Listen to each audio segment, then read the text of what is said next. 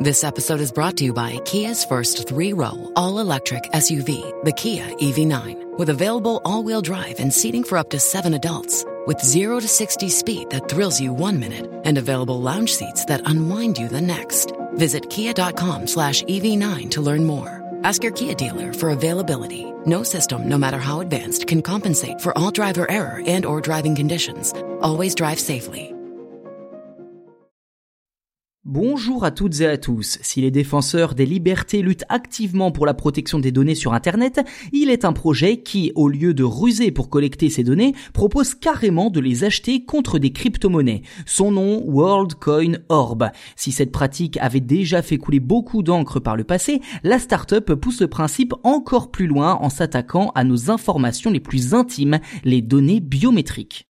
Avant toute chose, WorldCoin, qu'est-ce que c'est? Eh bien, il s'agit d'une start-up fondée par deux experts de l'intelligence artificielle, Sam Altman et Alex Blania, dont l'objectif est de créer une crypto-monnaie accessible à tous, sans compte en banque et distribuée de manière égale. Jusqu'ici, rien d'alarmant, si ce n'est peut-être la méthode pour ramener un maximum d'utilisateurs dans leur giron. D'après le site officiel worldcoin.org, que je cite, pour que notre crypto-monnaie soit disponible rapidement au plus grand nombre, nous donnons la possibilité à quiconque le souhaite de réclamer sa part. En clair, chaque nouvel usager de WorldCoin reçoit d'office une certaine somme de cette crypto-monnaie, quelques dizaines de dollars environ, versée directement dans son portefeuille numérique juste après s'être inscrit. Mais comme le souligne le site, que je cite à nouveau, il faut toutefois s'assurer que chaque utilisateur puisse prouver son identité de façon fiable sans avoir pour autant à tout dévoiler sur sa vie.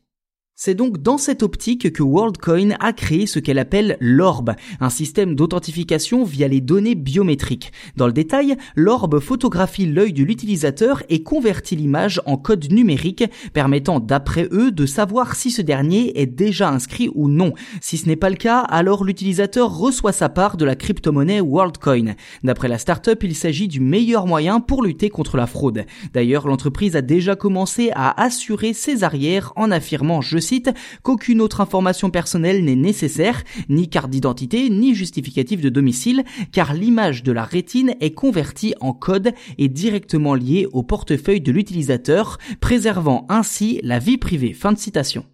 Maintenant, à quoi ressemble cette fameuse orbe? Eh bien, il s'agit tout simplement d'une sphère en métal d'environ 2,5 kg dont une trentaine de modèles sont déjà en circulation à travers le monde et qui a déjà rassemblé 130 000 usagers. Sauf que devenir un utilisateur de WorldCoin en partageant l'image de sa rétine contre des cryptos, eh bien, cela revient clairement à vendre ses données. Qui sait ce que la startup en fera ensuite?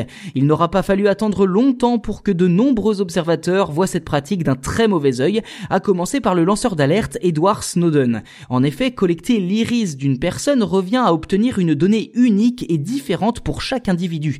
D'après Snowden, il s'agirait d'un grand danger pour la protection de la vie privée.